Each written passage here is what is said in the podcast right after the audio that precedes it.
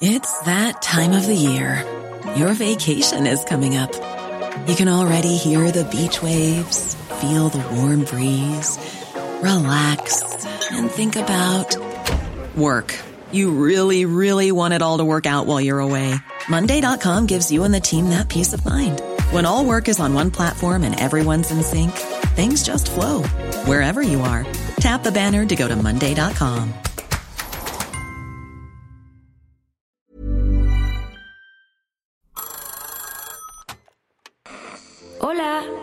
Hola. Hola, hola. ¿Estás ahí?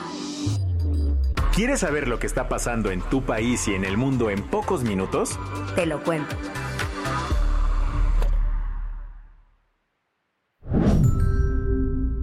Hoy es viernes, 12 de enero de 2024 y estas son las principales noticias del día. Te lo cuento. Sudáfrica acusó a Israel de cometer un genocidio en Gaza ante la Corte Internacional de Justicia de la ONU. La audiencia de dos días comenzó ayer en la Corte de la Haya, en la que Sudáfrica presentó sus alegatos en contra de Israel. ¿Cuáles fueron las evidencias para acusarle de genocidio? La abogada sudafricana Adila Hassim declaró que están como prueba las 13 semanas en las que Israel ha invadido Gaza.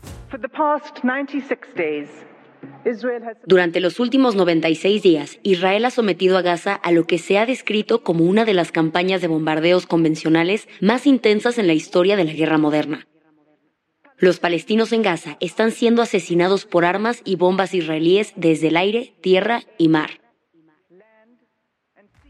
Hasta ahora han muerto al menos 23.000 personas en ese territorio, según datos del Ministerio de Salud de Hamas. Además, Sudáfrica señaló que Israel está actuando con intención genocida. Para sustentar este argumento, Hassim puso como prueba las declaraciones de líderes políticos y militares israelíes, incluyendo al primer ministro Benjamin Netanyahu y el ministro de Defensa Joab Galant, quien llegó a decir que Israel impondría un asedio completo a Gaza porque estaba luchando contra humanos animales. Este último señalamiento es importante, pues según la Convención sobre Genocidio de la ONU, para constituir que hubo uno, debe haber una intención probada del perpetrador de querer destruir físicamente a un grupo nacional, étnico, racial o religioso.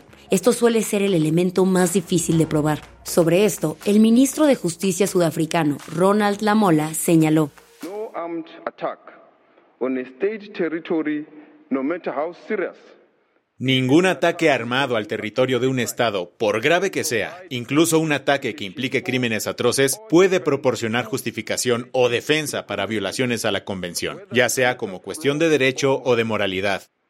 La respuesta de Israel al ataque del 7 de octubre de 2023 cruzó esta línea y dio lugar a violaciones de la Convención.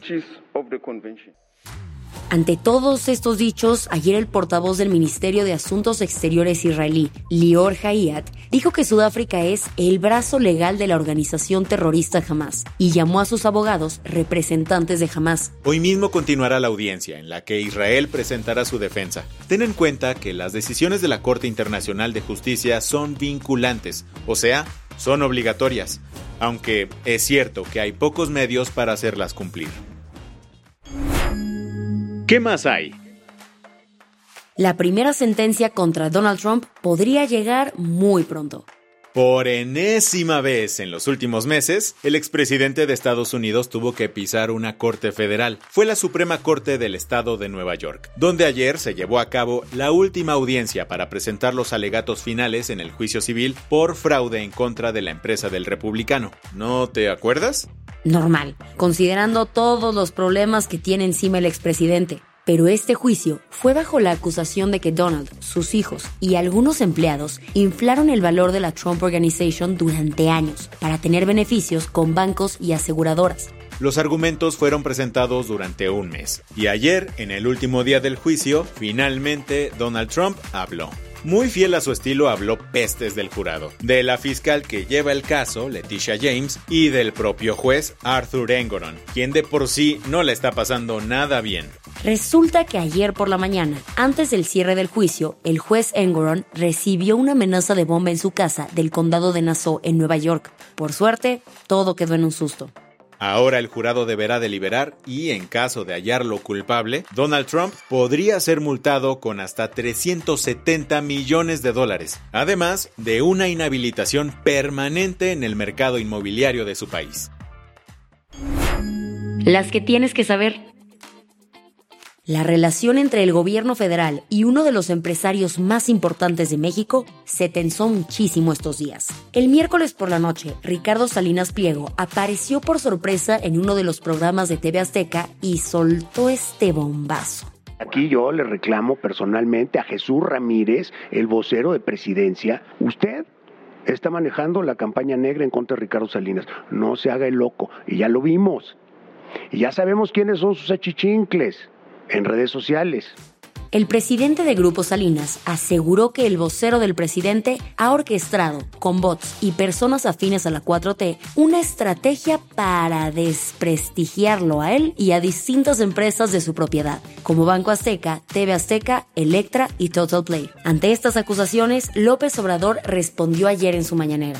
No, es así. Jesús no tiene nada que ver. Eh, Jesús es un profesional. Además, este, es una gente íntegra, honesta, un hombre de, con principios, con ética, ni modo que va a estar, a ver, eh, pégale a este, di esto, te filtro este documento para que lo des a conocer. No,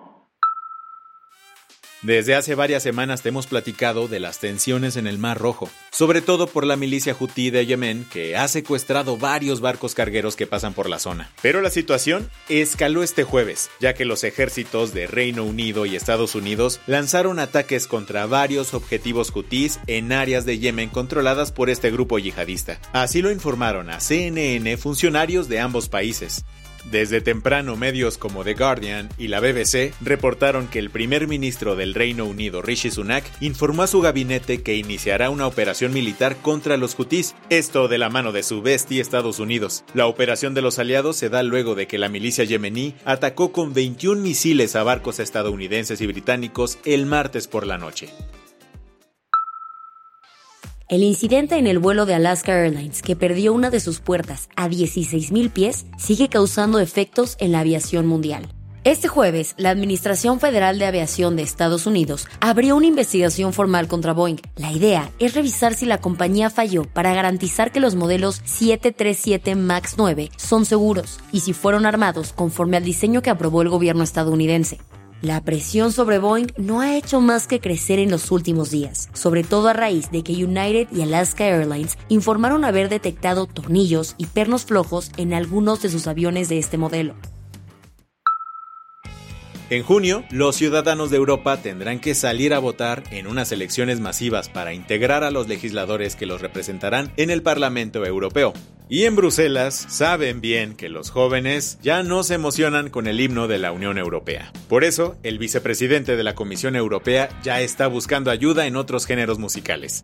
Margaritis Chinas le pidió a Taylor Swift que le eche una mano para movilizar a las personas más jóvenes del continente para que vayan a las urnas. El funcionario está confiado, pues explicó que la güera ya tiene experiencia en el tema. Taylor Swift en septiembre pasado, Taylor Swift le hizo un llamado a los jóvenes estadounidenses en redes sociales para que se registraran a votar. Un día después de su post, 35 mil jóvenes estadounidenses se registraron para votar. La del vaso medio lleno.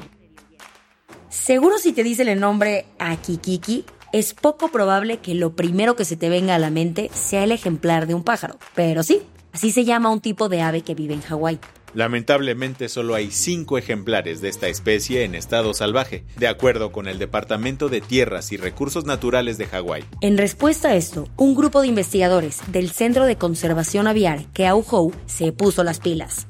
Su misión es darle un espacio seguro a los akikiki para que, una vez que el medio ambiente sea ideal para su supervivencia, sean liberados. Ahora tienen bajo su tutela a 50 Akikiki y esperan poder seguir aumentando este número antes de regresarlos a su hábitat natural. Con esto cerramos las noticias más importantes del día. Yo soy Baltasar Tercero. Y yo soy Isabel Suárez. Gracias por acompañarnos hoy en Te lo Cuento. Nos escuchamos el lunes con tu nuevo shot de noticias. Chao.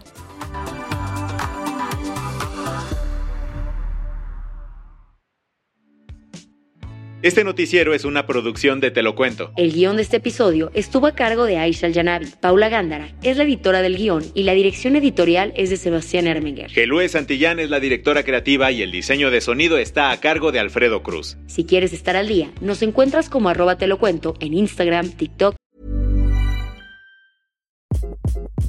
Hi, this is Craig Robinson from Ways to Win, and support for this podcast comes from Invesco QQQ the official ETF of the NCAA. Invesco QQQ is proud to sponsor this episode and even prouder to provide access to innovation for the last 25 years. Basketball has had innovations over the years too. We're seeing the game played in new ways every day. Learn more at Invesco.com slash QQQ. Let's rethink possibility. Invesco Distributors, Inc.